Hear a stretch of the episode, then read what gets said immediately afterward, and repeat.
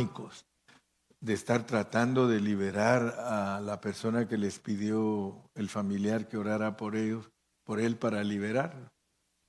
Pero ya cansados como 45 minutos y afónicos de estar gritando para sacar el demonio, le, le dice uno de los hermanos al otro, le dice, ¿sabes qué? Ya estoy cansado, mejor esperemos un rato y como parece que se durmió este aquí, se les durmió el endemoniado, dijo, vamos a irnos a tomar una sodita y, regresamos. Entonces dijo, agárrate ahí una, una Coca-Colita para cada uno. Y el endemoniado les dijo, y a mí una Seven Up, dijo, ¿verdad? Y, y entonces parecía chiste, parecía chiste, ¿verdad? Pero ellos ellos se fueron a traer las soditas y se le quedaron viendo al endemoniado, pues hay que traerle una sevena al, demonio también, ¿verdad? Y ya venían para acá de regreso para seguir orando por él cuando de repente eh, venían dos hermanos entrando allá, otros dos venían entrando. Y entonces el endemoniado les dice, ey, ey, ey, ey, tranquilos, tranquilos, ya no, no se preocupen, ahorita mismo me voy. Y entonces se quedaron viéndole. ¿Y por qué? Porque ahorita llegaron dos que son autoridad. Fíjese lo que le dijeron. Ahorita vienen dos que son autoridad y no los podemos resistir. Y se fueron. Se fue el endemonio. Lo vieron salir tranquilo, como alguien que no tenía nada. Y entonces los hermanos que venían eran hermanos que vivían la vida de Cristo. Entonces, esto se los cuento para que ustedes sepan que cuando uno vive la vida de Cristo, tan solo su presencia, como dicen allá en mi pueblo, tan solo su presencia suya de usted, tan solo su presencia hace que en el ambiente todo traiga paz. O sea que eso es algo tremendo que muchos hermanitos lo desconocen, pero es cuando uno vive la vida de Cristo. Cuando uno vive la vida de Cristo, usted llega a cualquier lugar y los espíritus no lo resisten. Usted no tiene ni siquiera que esforzarse. Ahora, si usted es un carnalón, usted no, no vive a Cristo ni nada, olvídese, los demonios hacen fiesta cuando usted llega y usted ni cuenta se dio que hicieron fiesta. Pero cuando uno entiende Divon God, porque lo que Dios nos quiere es quitar la vacilación. La vacilación es, eh, ¿será que yo puedo hacer esto? ¿Será que no puedo hacerlo? Y el Señor te recuerda, toda potestad os es dada. Toda potestad os es dada. El asunto es que nosotros ignoramos la vida de los espíritus. Nosotros ignoramos y entonces ellos se burlan. Una de las cosas que los espíritus quieren es que nosotros seamos iguales a ellos. O sea que ese es el trabajo de ellos. Quieren que nosotros seamos iguales a ellos porque ya una vez lo lograron. Acuérdense que cuando nosotros estábamos en la preexistencia, cuando nosotros fuimos creados en Cristo Jesús y que estábamos en la esfera espiritual con el Padre, ahí fuimos engañados. Pero ahora Dios nos mandó aquí para ya no dejarnos engañar. Pero el problema es que nosotros no agarramos la onda. Porque nos mandaron para eso. Usted vino aquí para eso. Usted vino aquí para tener su victoria. Sí, pero, pero si usted se deja influenciar por ellos, al rato usted anda igual que ellos. Y entonces, ¿cómo va a ser usted para vencerlos si esta jornada es para vencerlos y que sin vacilación nosotros los venzamos, hermano?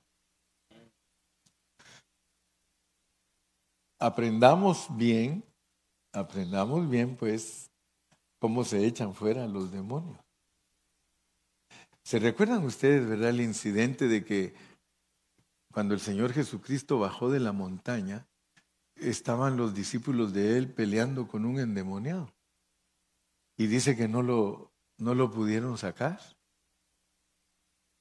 Y el Señor Jesús les dijo, ¿hasta cuándo tengo que soportaros? Porque no lo pudieron sacar el demonio. Y el Señor vino y... Entonces quiere decir que lo que echa fuera un demonio es cierta clase de vida. Es la vida de Cristo. Entonces tú no vas a tener problemas con los demonios si tú vives la vida de Cristo. Gracias a Dios que Dios, hermano, no nos da pruebas más que lo que podamos aguantar. Porque imagínese que si el Señor se pusiera a probarnos a nosotros con los demonios, estando nosotros en una vida de carnalidad, hermano, nos derrotarían de una vez. Por eso, hermano, que le quede claro que los demonios se sujetan en el nombre del Señor. En el nombre del Señor. Pero usted, ¿qué autoridad va a tener sobre ellos? La autoridad que tiene sobre sus hijos. Si a usted le hacen caso sus hijos, le van a hacer caso los demonios. Pero si a usted no le, hacen caso sus hijos, algo hay mal en usted. Algo hay mal en nosotros cuando nuestros hijos no nos hacen caso. Porque nuestros hijos se vuelven temerosos cuando ven que nosotros somos temerosos de Dios. ¿Sí? Nosotros predicamos más con nuestros hechos que con nuestras palabras. ¿Cuántos dicen amén? Amén. Amén. Entonces notemos pues que estamos ahorita en el punto de las vacilaciones de las fronteras porque nosotros podemos estar vacilando en no hacer lo que Dios nos ha permitido bajo su autorización hacer. Usted tiene que aprender cómo tratar con el diablo, con sus demonios, con sus ángeles caídos. Y por eso yo siempre les aconsejo a todos que lean el libro de Job, porque Job es el ejemplo para nosotros de cómo se trata con el diablo. Por eso cuando uno lee el libro de Job, uno se da cuenta que en el principio de ese libro dos veces nos dicen que el diablo llegó a dar reporte delante de Dios. ¿Y qué reporte dio el diablo cuando llegaba delante de Dios? Dice, él dice, si tú lo probaras en tu misma presencia, como quien dice, en tu misma cara, él blasfemaría. Pero tú lo has cercado de bienes, lo has llenado de favores, le has dado hijos, le has dado criados, le has dado ganado, le has dado de todo. Fíjese, y eso es importante para nosotros porque si el jefe, que es el diablo, nos acusa de esa manera, entonces por eso nosotros tenemos que aprender a vivir. Porque el diablo te acusa por medio de la bendición material que Dios te da. Si te va bien en tu negocito, si te va bien en tu trabajito, si él mira que estás ganando tus dolaritos, entonces él te acusa y dice, no, sí, esos tus hijos de ahí de pan de vida, ellos te cantan y te alaban porque les das de todo. Quítales el trabajo y vas a ver que blasfeman. Pero lo lindo era que Job dice que él no atribuyó nada a nadie más que a Dios. Y aprendió a decir, Jehová dio, Jehová quitó. Detrás de la cortina, el que le estaba quitando era el diablo, pero él no le dio importancia al diablo. Fíjese que la victoria más grande del cristiano es ignorar al diablo. No, no ignorar sus artimañas, porque la Biblia dice eso, no ignoréis las artimañas, pero a él no le pongas atención. Una vez, hace como 30 años, estábamos ahí en la vaina y llegó un muchacho que según la esposa, me dijo, hermano, él está endemoniado. Está endemoniado. Y yo quisiera que usted ore por él. Sí le dije, al ratito vamos a orar por él. Y literalmente se vino al altar y agarró una de estas bocinas. Yo no sé si Ramón se acuerda y la, la empezó a golpear y, y patearla y la empezó a romper.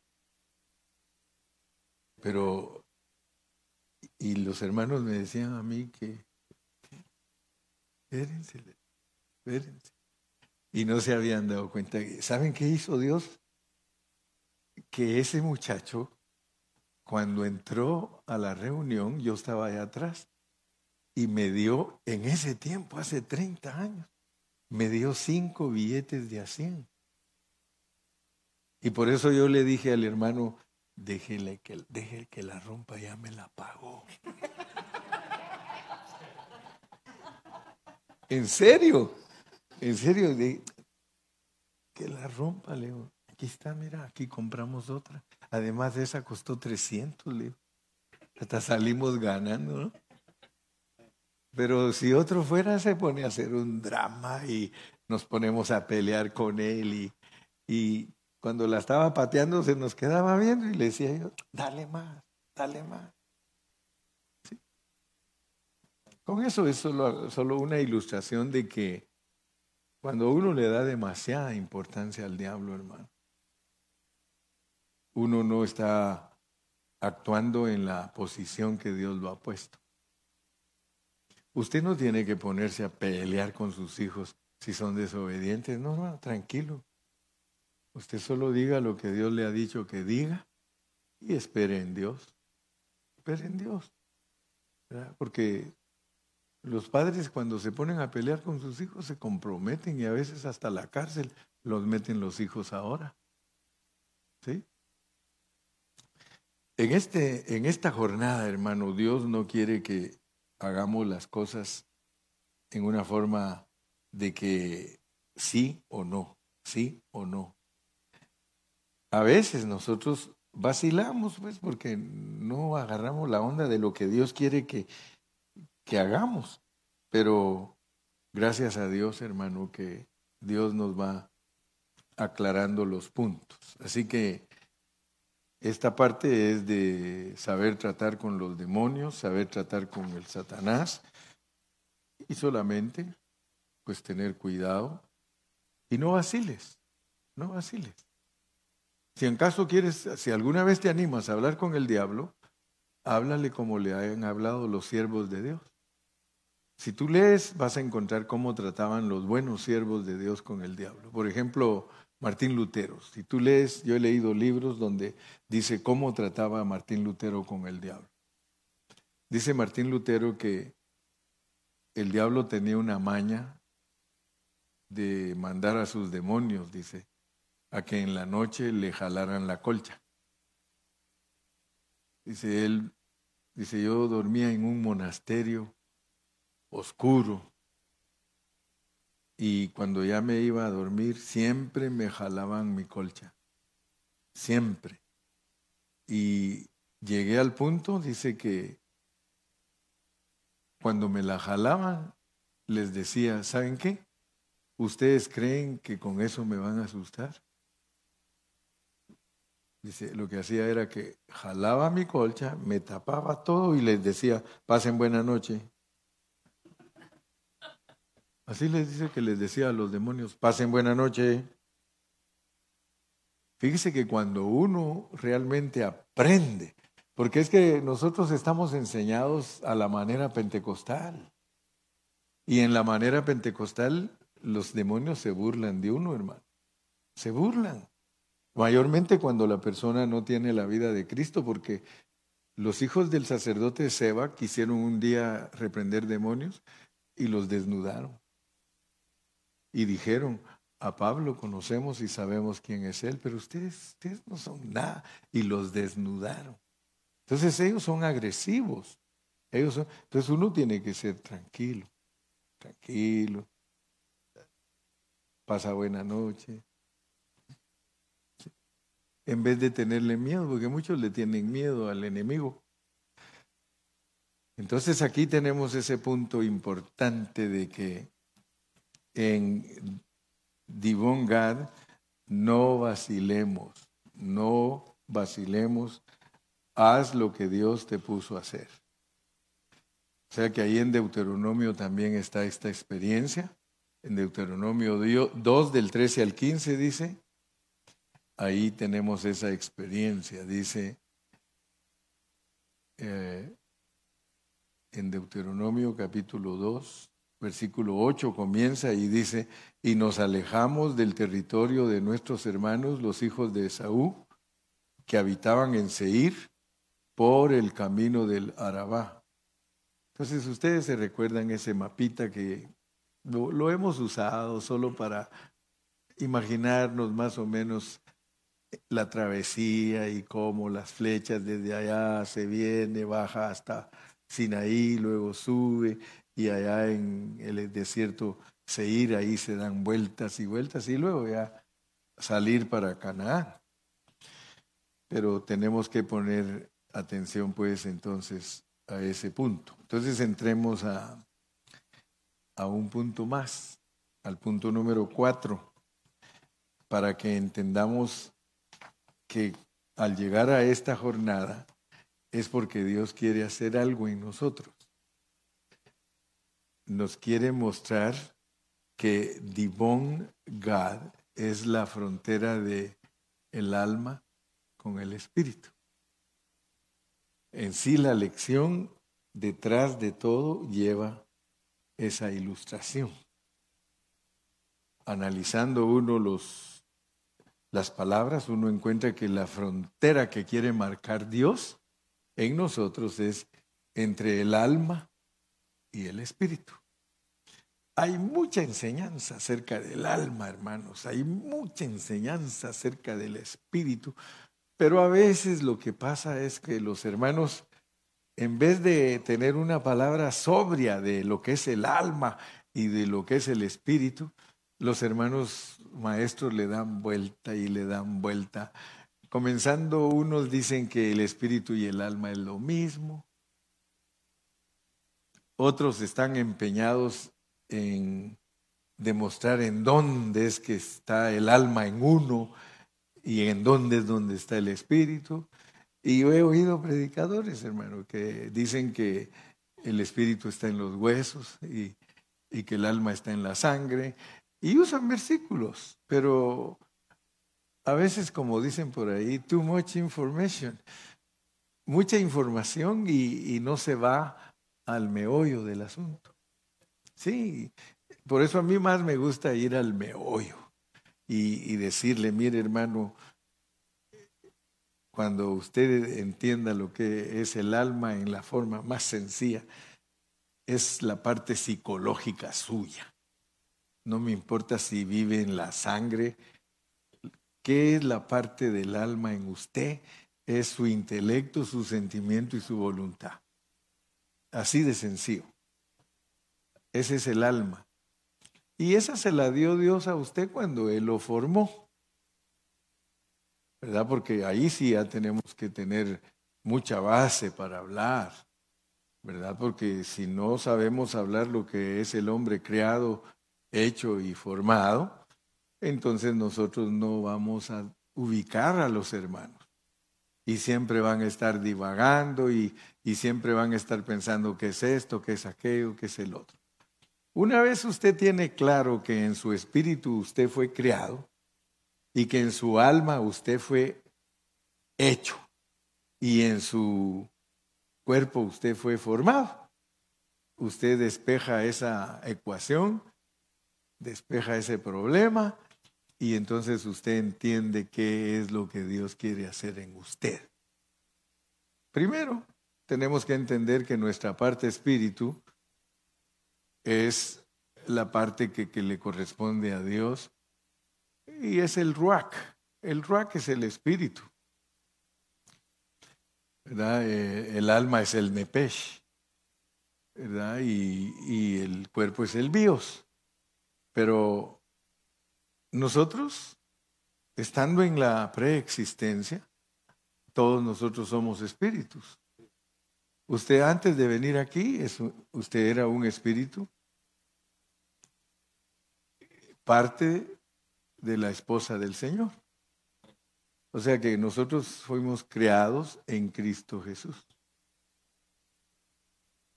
Nosotros si no hubiéramos tenido tratos con el Padre, no hay manera que nosotros estuviéramos aquí. Porque los tratos fueron con el Padre. ¿Verdad? Nosotros todo nuestro rollo se desarrolló en la vida espiritual como criaturas delante de Dios, creados en Cristo Jesús. Y al venir aquí, venimos ya con el, el rollo ya revelado. Algunos todavía no han entendido eso, que al venir aquí ya nosotros venimos escogidos y predestinados. Escogidos y predestinados. Usted vino aquí a esta tierra, si es cristiano, escogido y predestinado. Y eso es lo que no entienden muchos cristianos. Pero es debido a que no usan la Biblia en una forma correcta para que todos estén ubicaditos, pues, para que no andemos divagando ni, ¿y esto qué es? ¿y esto qué es? Todos nosotros debemos saber que al venir aquí, cuando nos metieron a este manicomio, porque aquí es un manicomio, aquí pura gente loca. Unos son la simiente del diablo y otros somos la simiente de Dios, la, la simiente de la mujer, ¿verdad? Pero tenemos que estar bien claros de estos asuntos porque Divon Gad es que nosotros tenemos que saber lo que es la frontera, lo que es la frontera entre el alma y el espíritu. Fíjese que hay un punto hay un punto intermedio entre ellos dos. Y a eso se le puede llamar frontera. Pero usted vino aquí al mundo. Aquí nos metió Dios. Pero veníamos justificados. ¿Por qué? Porque Cristo vino justificado. Porque si Cristo es nuestra cabeza y nosotros somos su esposa, nosotros le fallamos en la vida del Espíritu. Pero usted vino aquí. Toda esta venida aquí es una sombra. Venir uno aquí es una sombra de algo que le sucedió en la vida del Espíritu. Lo que pasa es que hasta que Dios le va abriendo la Biblia, usted se va acordando. Pero de lo contrario, si Dios no le revela la Biblia, usted nunca se va a acordar de dónde viene. Pero ahí dice de dónde viene. Ese es lo tremendo, que allí dice de dónde venimos. Cuando el Señor Jesús ora en Juan 17, dice, Padre, ahora ya entendieron que venimos de ti.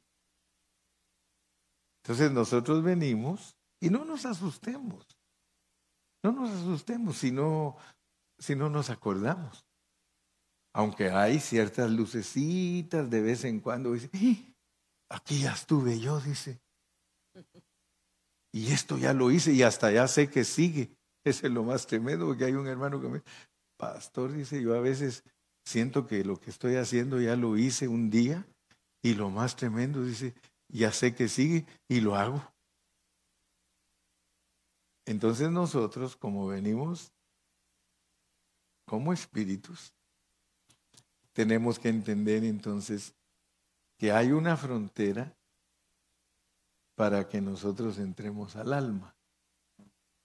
Porque el alma no fue, el alma no es creada, el alma es hecha.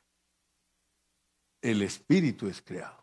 Por eso cuando alguien se muere dice, el espíritu va con Dios quien lo dio. El alma se va al Seol. No dejarás mi alma en el Seol. O sea que hubo algo que se crió aquí. Perdón, ya lo, ya lo dije mal. Hubo algo que se hizo aquí. ¿Se da cuenta cómo es de fácil caer uno mismo en el error? Hay algo que Dios lo hizo aquí. Pero para fallarle a Dios nosotros no necesitábamos alma ni necesitábamos cuerpo. Nosotros le fallamos a Dios sin esos dos elementos. Nuestra falla fue espiritual. porque nosotros estábamos creados en Cristo Jesús. Cuando Dios se decidió que haya Cristo, y eso es tremendo, hermano, y eso es tremendo. Por eso algunos pastores hasta los critican, otros pastores, porque yo estaba oyendo hace poco a un pastor que estaba criticando a otro. Y como para eso somos buenísimos. Los pastores somos buenísimos para criticarnos entre nosotros, pero lo estaban criticando a ese pastor y dice, ya saben de dónde era, porque dice, aguantad vos. Ya sabe Gilman de dónde era, man. aguantad vos, dice lo que dice ese pastor. ¿Y qué dice? Dice, dice que Dios no son tres y que no son cuatro.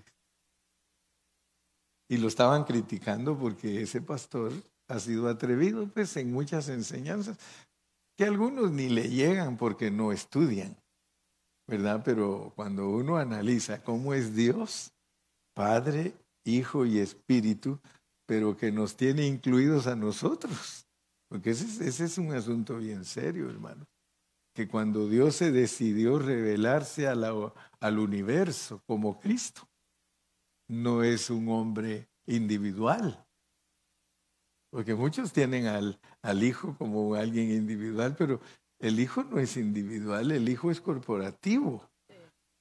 El hijo es corporativo, o sea que el hijo tiene incluidos a todos nosotros. Y eso, eso dijo aquel, está cardíaco, dijo, ¿ah?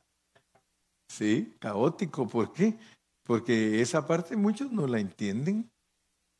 Muchos no entienden que son miembros de Cristo que son el cuerpo de Cristo, que son la esposa de Cristo, y que cuando Dios se decidió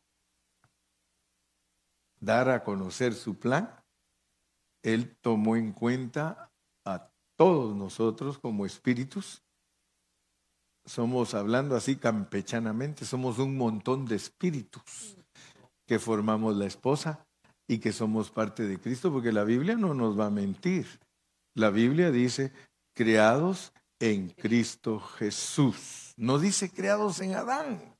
Fíjese que hay cosas tan tremendas en la Biblia, como por ejemplo, en la Biblia no dice que Caín es hijo de Adán. Ustedes no van a encontrar ni un versículo donde diga que Caín es hijo de Adán. La Biblia dice que Caín es hijo del diablo. Y, Dios maldijo la caída. Por eso les dije que cuando los cristianos creen que Dios maldijo la tierra y maldijo al hombre porque se comió una manzana, eso es kindergarten, hermano. ¿Quién va a creer que Dios condenó al hombre y lo maldijo por comerse una manzana? No. Él lo maldijo porque el hombre hizo algo tremendo. Imagínese, la esposa de él tuvo un hijo de los ángeles caídos. O sea que Eva fue la primera que practicó la caída por medio de ángeles. Y de ahí le engendró a un Caín, hijo del diablo, simiente del diablo, simiente. Así como no dice que Cristo es hijo de José, porque tampoco lo dice la Biblia, la Biblia dice que Cristo es hijo de María, porque Él es la simiente de la mujer. Entonces eso nos ayuda a entender muchas cosas. Pero volvamos a nuestro rollo donde estamos entrando a este mundo, porque nosotros entramos aquí al manicomio y sin volumen en la memoria sin saber nada, chiquitillos, ciegos, ni podíamos comer. Si alguien no nos hubiera dado de comer, nos hubiéramos muerto. Si la mamá no nos hubiera cuidado, nosotros nos morimos porque venimos sin memoria, sin entender nada, pero nos desarrollamos. Y de repente ya al desarrollarnos empezamos a entender las cosas. Entonces ojalá que Dios pues abra nuestro entendimiento para que nos muestre lo que es la frontera del alma y el espíritu porque tiene que haber eh, bases para poder entender bien el espíritu y entender bien el alma. Y por eso es que yo tomo el tiempo para decirle, mire, el espíritu es creación, el alma es hechura y el cuerpo es formación. Ahí están todos los versículos. entonces usted tiene que, más que saber si el espíritu vive en los huesos, porque muchos están averiguando que si el espíritu vive en los huesos y el alma vive en la sangre, más ocupan tiempos y libros escribiendo de eso, pero la realidad del espíritu y del alma nunca lo captan. No lo captan. Que entender que el espíritu de nosotros es creado y que el alma de nosotros es una hechura. Entonces nosotros, nuestro problema es de origen. Porque si no, no nos hubiera mandado aquí como esclavos. Aquí venimos como esclavos, hermano. ¿No ve que los muchachos dicen, ¿por qué nosotros hemos de pagar la comida de la manzana? Dice, ¿por qué Adán se comió la manzana y a nosotros nos está tocando pagar todo? Porque muchos quisieran que, que no hubiera diablo. Muchos dirían, yo hace poquito me dice un hermano, hermano, ¿y qué hubiera pasado si Dios no, no nos hubiera puesto en un cuerpo caído? si no nos hubiera puesto con, estas malicias, dice, pues seríamos ángeles sin caer, le digo. Ángeles sin caer, eso seríamos. Pero sin embargo, nos puso Dios aquí ya cuando nos habían metido zancadía. O sea que nosotros ya, entramos aquí bien caídos. Por eso es que el paquete se arregló allá.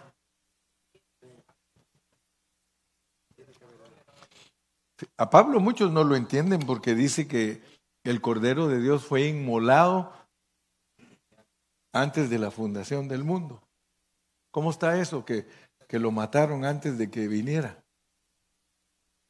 Y ahí es donde ya la gente se le cruzan los alambres, porque cuando usted le dice a un hermano, hermano, es que la realidad de Dios en Cristo, eso es bien profundo, porque la realidad de Dios en Cristo es que usted vino aquí a sufrir. De otra manera, usted no ha entendido el Evangelio. Porque aquí Él vino. ¿A qué vino Cristo? A sufrir. Entonces, ¿quiénes somos nosotros para no sufrir, hermano? Y, fíjese que yo tengo la sospecha, porque tengo ese don, el don de sospecha. Pero yo tengo la sospecha, miren, miren. Por ejemplo, piensen ustedes en esto. Jesús le dijo a Pedro, apártate de mí, Satanás. ¿Cuándo? ¿Bajo qué contexto le dijo Cristo eso a Pedro? Se lo dijo cuando no quería que sufriera, que no fuera a la cruz. Fíjese pues cómo es Dios.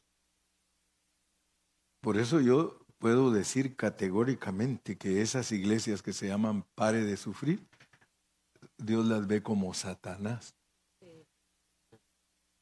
Y tanta gente, hermano, pobrecita, que no tienen entendimiento y que los engañan, ahí van con ellos miles.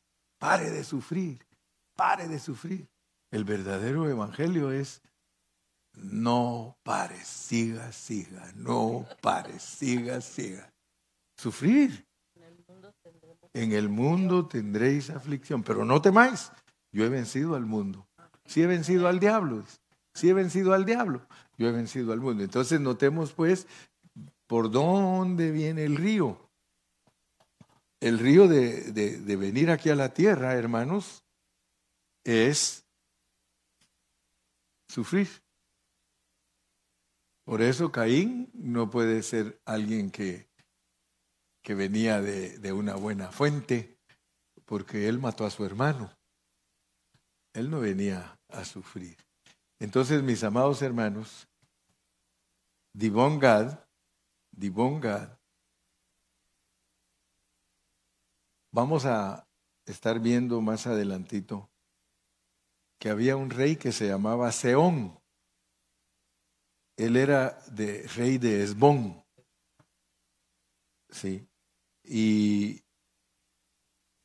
ese rey estaba influenciado. El rey estaba influenciado. Y nosotros tenemos que tener cuidado porque los ángeles caídos nos influencian a nosotros.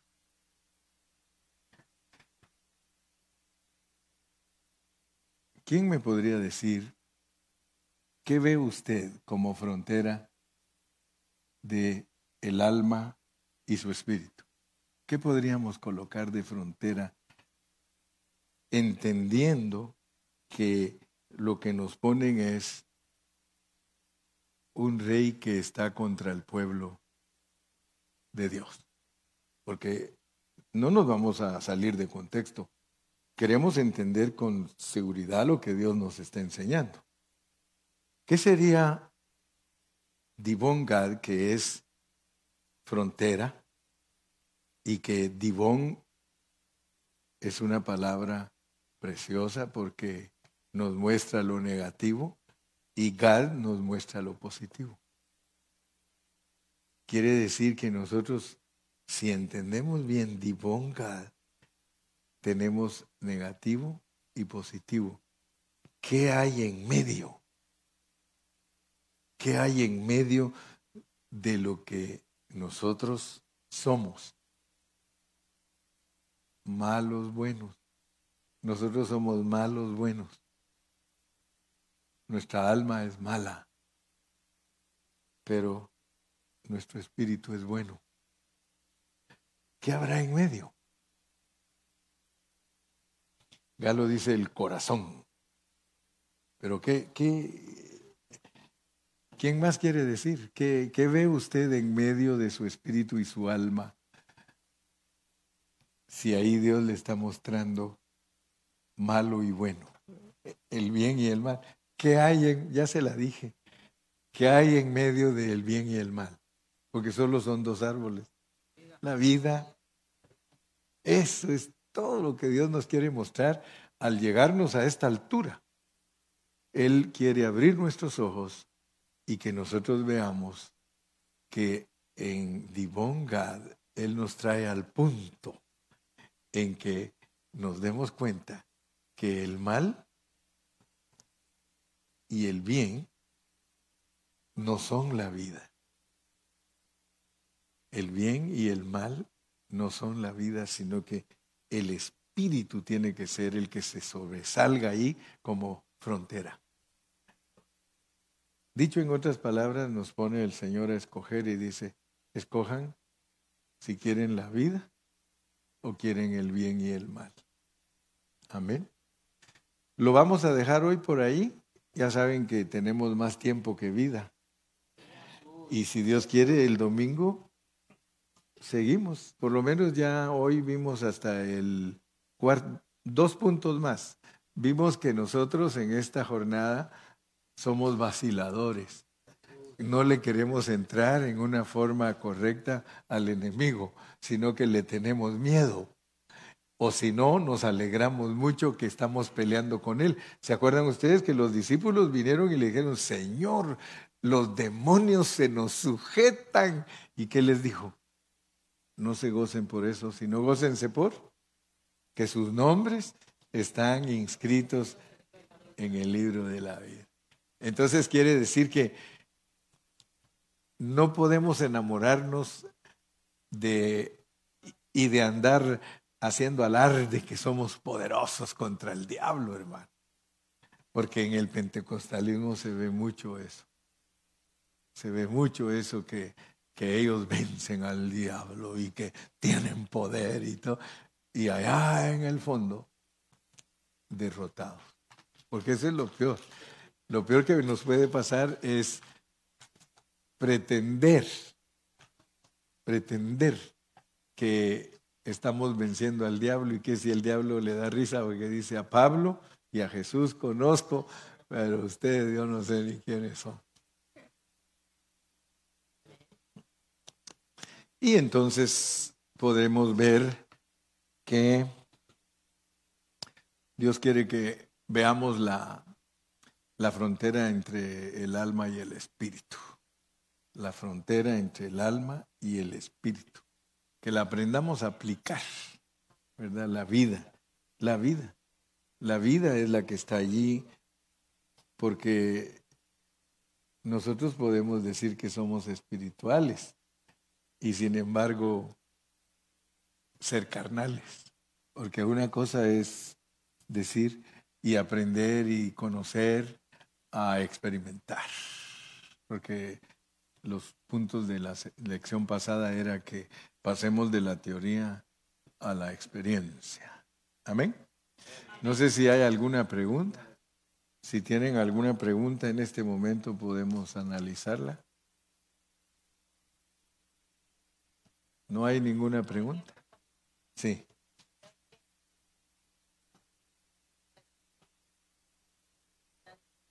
Sí.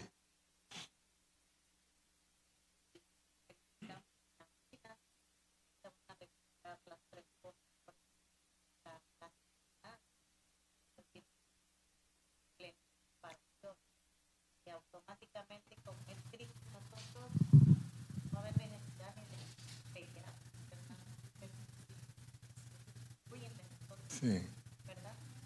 Sí, o sea que cuando uno analiza, como dice mi hermana Gloria, uno analiza qué fue lo que perdimos, porque dice, por cuanto todos pecaron, están destituidos de la gloria de Dios. Nosotros desde el momento que caímos, pero el error que podemos tener es creer que caímos en la tierra, porque ese es el error de los cristianos creer que el pecado empieza en el huerto. Y bíblicamente no, el pecado empieza en la rebelión del diablo en la vida del espíritu. ¿Cómo se aplica en este contexto cuando Cristo dijo que algunos demonios solo salen con ayuno y oración? Sí, es una vida de un cristiano normal. O sea que nosotros debemos de ser personas de ayuno y oración, pero no para echar fuera a los demonios, sino que es nuestro ejercicio de vida diaria. Para que cuando vengan esos demonios ellos huyan porque somos gente de ayuno y oración. Pero regularmente nos enseñan, vamos a ir a echar unos demonios, por favor, esta semana todos ayunen. Imagínate que Cristo cuando lo ponen a que le dicen que no pudieron los discípulos acá, ah, entonces voy a ir a ayunar otra vez al monte y ya voy a venirlos a sacar. No, Él vino porque Él es una vida que tiene autoridad por la, por la forma que la vive. Dicho en otras palabras, por eso les dije, captemos que la clase de vida que nosotros vivimos es la que determina nuestra autoridad. ¿Verdad? El policía no le anda diciendo al que va a capturarlo, hey, pare porque mire, cargo uniforme y cargo patrulla y hasta pistola. No, desde que uno, ¿qué hace todo? Mire, tú vas en el freeway y viene una patrulla y todos iban a 75. ¿Qué hacen todos? ¿Por qué? Porque esa patrulla es respetada por, porque es patrulla. Pero él no, no anda diciendo, bajen velocidad porque aquí va la patrulla. Él solo se acerca y todos bajan velocidad. Todos. ¿Sí? Ayuno no solamente aplica la comida. ¿Cómo? Ayuno no solo aplica a la comida, sino al... No, sí, el, ayuno hay que saberlo, entender, porque algunos creen que ayuno es aguantar hambre. Pero Jesús, Isaías dice que ayuno es otra cosa. El verdadero ayuno, según Isaías, dice, era ser justos, tratar bien a los hermanos, ayudar a los que están padeciendo. Ese dice que es el Es como dijo una vez un hermano, dijo, ¿por qué no ayunas de chismear? Porque estás ayunando de no comer. Pero me gustaría que ayunes de no chismear, que ayunes de falta de amor, que ayunes para que, porque lo que pasa es que uno cree que ayunar es no comer. Y, luego, como dijo un día el hermano Luis Carrillo, y esa es una revelación grande que Dios le dio al hermano, dijo, miren lo que descubrí, dijo, descubrí que Jesús, después de 40 días, tuvo hambre. Dice, después de 40 días tuvo hambre. Entonces quiere decir que cuando uno ayuna y tiene hambre el primer día, uno está aguantando hambre. Porque se supone que en el ayuno no da hambre. Porque claramente la Biblia dice, después de 40 días tuvo hambre. Quiere decir que él entró con un revestimiento en el estómago, no quiero nada de comer ni tengo hambre. 40 días. Pero pasados 40 días, tuvo hambre, dice. Entonces decía el hermano Luis, así que si tú dices que vas a ayunar cinco días y el segundo día ya tienes hambre, ya no es ayuno. Estás aguantando hambre, mejor come. Esos son secretos, hermano. O sea que si usted dice voy a ayunar cinco días, no tiene que sentir hambre. Si siente hambre, el Señor dice, estás aguantando hambre. El ayuno es algo profundo. El ayuno es algo profundo. Porque no es solo aguantar hambre.